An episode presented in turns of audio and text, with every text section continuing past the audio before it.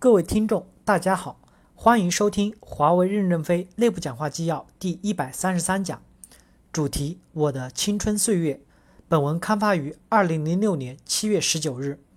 导读部分：华为一个副总裁对任正非的描述是：满脸胡渣，高大威严，一般不太理人，但说起话来滔滔不绝，有时也像小孩一样任性。有一次，任正非受邀参加巴黎一个国际顶尖的 CEO 俱乐部。那天晚上，在法国代表的陪同下，到了俱乐部之后，任正非随便找了一个地方就坐下来，拿了一杯咖啡，然后顺手从西服口袋里掏出了一把瓜子，边喝边嗑。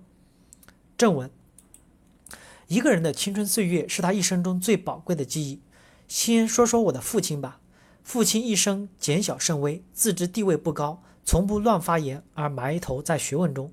因此，平安度过了1957年的反右、1959年的反右倾、1964年的四清，但没有小浪，必有大浪。文革一开始，各地都以三家村这种模式找靶子，会写文章，是党的领导干部，有一些独立的政治思想的人，只与当地的潮流不合拍，就是靶子。爸爸在早期革命队伍中，就算有文化的，又有教学经验，又是领导干部，是这种模板。文革又是从教育界首先开始的。在横扫一切牛鬼蛇神的运动中，他最早被抛出来，反对学术权威、走资派、历史有问题的人，万劫难逃。他最早被关进了牛棚，当时被称关押地、负、反、坏、还、走资派九种人的非监狱的囚室，直到粉碎四人帮，历时十年。短短的人生能有几个十年？这又是在他最能为人民做事的时期。你知道这对一个有志者是多么的痛苦？由于只有少数人先被抛出来，那时的末日恐惧是可以想象的。父亲是校长，父亲的同事原来的书记黄宣乾是老革命，忍受不了而自杀了。其实他们的错误就是要把教学搞好，为国家，就是今天的科教兴国。今天能把科教兴国的口号喊响，一百多年来有多少人为他殉道？当时我已到外地读书，没有直接感受到家庭的遭遇，因为母亲来信绝不会描述。他只会说要相信运动，跟党走，要划清界限，争取自己的前途。党的政策是历史问题看现实，出身问题看本人。你不要受什么影响。而弟妹们年纪小，在父母身边，他们直接感受了各种屈辱与打击。弟妹们经常趴在食堂外面的玻璃窗看批斗爸爸，吓得他们浑身发抖。爸爸站在高高的台子上，头戴高帽，满脸涂黑，反捆双手。还一边被人拳打脚踢，有时还会踢倒在地，有时几百个走资派挂着黑牌装在卡车上游街。我当时在外地读书，对家中的情况不了解，是同班同学从父亲学校出来串联的学生中了解到，再告诉我的。我在大串联中收集了许多传单，寄给了母亲。我记得传单上有周恩来总理的一段话：干部要实事求是，不是的不要乱承认，事情总会搞清的。妈妈把周总理这段话藏在饭里，送给了爸爸。后来爸爸说，这张条子救了他的命，他才没有自杀。其实父亲为什么没有自杀？母亲后来给我们说过，他是为了我们七个孩子。他想，他一死就成了自绝于人民，孩子们背上这个政治包袱，一辈子如何生存？那时的血统论，在株连儿女的严酷环境下，他忍受百般折磨也不会自杀的。一九六七年重庆武斗激烈的时候，我扒火车回家，因为没有票。还在火车上挨过上海造反队的打，我说我补票也不行，硬把我推下火车，也挨过车站人员的打，回家还不敢直接在父母工作的城市下车，而在前一站青太坡下车，步行十几里回去，半夜回到家，父母见我回来了，来不及心疼，让我明早一早就走，怕人知道受牵连影响我的前途。爸爸脱下他的一双旧反毛皮鞋给我，第二天一早我就走了，又回到枪林弹雨的重庆。父母总以为枪林弹雨没有政治影响可怕。临走，父亲说了几句话：“记住，知识就是力量，别人不学你要学，不要随大流。学而优则仕，是几千年证明的真理。以后有能力要帮助弟妹。”背负着这种重托，我在重庆的枪林弹雨的环境下，将樊应川的高等数学习题及从头到尾做了两遍，学会了学习了逻辑哲学，还自学了三门外语。当时已到了可以阅读大学课本的程度。终因我不是语言天才，加而在军队服务时用不上，二十多年荒废，完全忘光了。我当年穿走爸爸的皮鞋，今天是十分后悔的。我那时是一个学生，是自由人，不用泥里水里跑，而爸爸那时是被压着做苦工，泥里水里冰冷潮湿，他才真正的需要。我那时只理解父母的温暖，没有理解他们的需要，也太自私了。文革中，我家的经济状况陷入了比自然灾害时期还困难的境地。中央文革为了从经济上打垮走资派，下文控制他们的人均标准生活费不得高于十五元，而且各级造反派层层加码，真正到手的平均十元左右。我有同学在街道办事处工作，介绍弟妹们在河里挖沙子、修铁路、抬土方。弟妹们在我结婚的时候，大家集在一起送了我一百元，这都是他们在冰冷的河水中筛沙，冒着修铁路时在时在土方塌方中被掩埋的危险挣来的。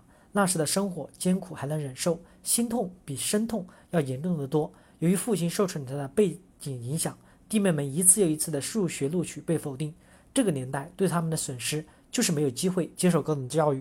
除了我大学读了三年就开始文化大革命外，其他弟妹则有的连高中都没有读完。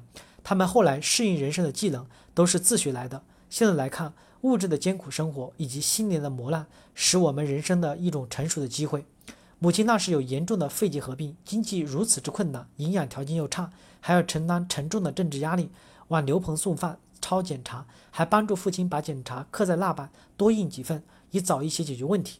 那时社会上的油印机是为造反派服务的，不可能借用，母亲就削成削好一块竹片，在蜡纸上刮，印出检查。母亲由于得不到很好的治疗，几乎耳聋。我那时在外地院校，受影响较小。文革后期毕业分配的时候，整个中国已经有了成上千万干部被打倒，我就显得不孤立了。父亲没有做结论，因此也不能作为分配的依据。后来我入伍参军，也是如此理由，让我过了关，所以我比弟妹们多了一种幸运。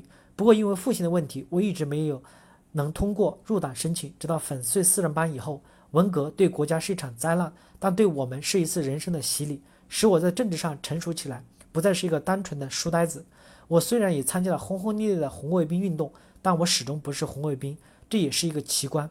因为父亲受受的影响，哪一派也不批准我参加红卫兵，自己又不愿做司令，拉三五个被社会抛弃的人组一个战斗队，做一个袖章带带。那时带上这种袖章是一种政治地位的象征，也羡慕家庭清白的同学，因此只能跟在这种组织的外围瞎跑跑。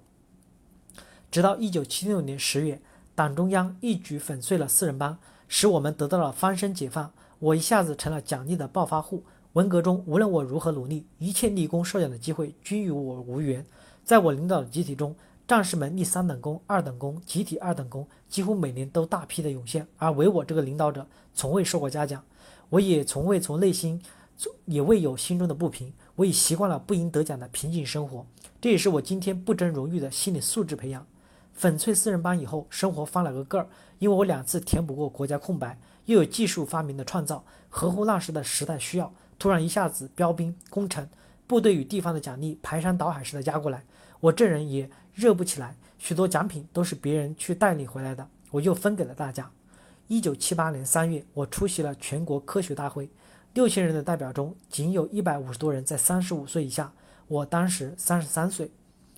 我已是军队代表中少有的非党人士，在兵种党委的直接关怀下，部队未等我父亲平反，就直接去为我父亲的历史进行外调，否定了一些不实之词，并把他们的调查结论也寄给了我父亲所在的地方组织。我终于加入了中国共产党，后来又出席了党的十十二次全国代表大会。父亲把我与党中央领导合影的照片做了一个大大的框架，挂在墙上，全家都引以为豪。我父亲已在粉碎四人帮后不久平反。由于那时百废待兴，党组织需要尽快恢复一些重点中学，提高高考的升学率，让他去做校长。文革前，他是一个专科学校的校长，他不计较升降，不计较得失，只认为有了一个工作机会，全身心的就投进去了。很快就把教学质量抓起来了，升学率达到了百分之九十多，成为远近闻名的学校。他直到一九八四年七十五岁才退休。他说，他总算赶上了一个尾巴，干了一点事儿。他希望我们珍惜时光，好好干。至此，我们就各忙各的，互相不关心不了了。我也亲历亲近过四川省委老领导杨超同志，文革中两次复出，他的小孩一直与我们是朋友。文革初期，他父亲被关进监狱中，当时听他女儿说过几天组织要去监狱与他父亲谈话，让他重新出来，任四川省委书记，他一出来就毫无怨言地投入工作。我为老一辈的政治品德自豪，他们从牛棚中一一放出来，一恢复组织生活，都拼命的工作。他们不以物喜，不以己悲，不计荣誉，爱党爱国，忠于事业的精神，值得我们这一代人、下一代人、下下一代人学习。生活中不可能没有挫折，但一个人为人民奋斗的意志不能动摇。我有幸在罗瑞卿同志逝世前三个月，有机会聆听了他为全国科学大会军队代表的讲话，说未来十几年是一个难得的和平时期，我们要抓紧全力投入经济建设。我那时年轻，缺少政治头脑，并不明白其含义。过了二三年大裁军，我们整个兵种全部裁掉，我才理解了什么可什么叫预见性的领导。一九八二年，在党的十二大期间，我们基建工程兵小组。与铁道兵小组的中心话题就是裁军，因为一开完十二大，我们就要建整建制的离开军队，实在是有些恋恋难舍。毕竟我们习惯了十几二十年的军队生活，当时父母也不太理解党的开放改革，也认为离开军队太可惜。走入地方后，不适应商品经济，也无驾驭它的能力。一开始我在一个电子公司当经理，也栽过跟斗，被人骗过，后来也是无处可以就业。才被迫创建华为的。华为的前几年是在十分艰难困苦的条件下起步的。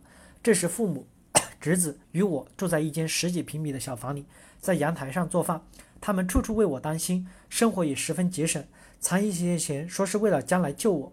听妹妹说，母亲去世前两个月，还与妹妹说她存有几万元，以后留着救哥哥。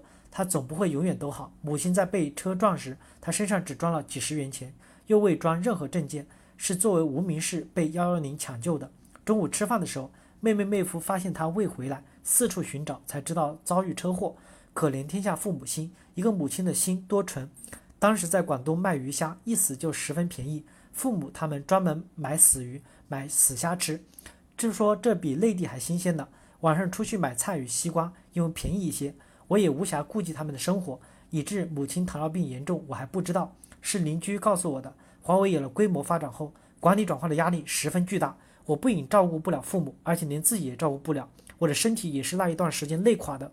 我父母这时才转出去昆明，我妹妹处定居。我也因此理解了，要奋斗就会有牺牲。华为的成功使我失去了孝敬父母的机会与责任，也消失了自己的健康。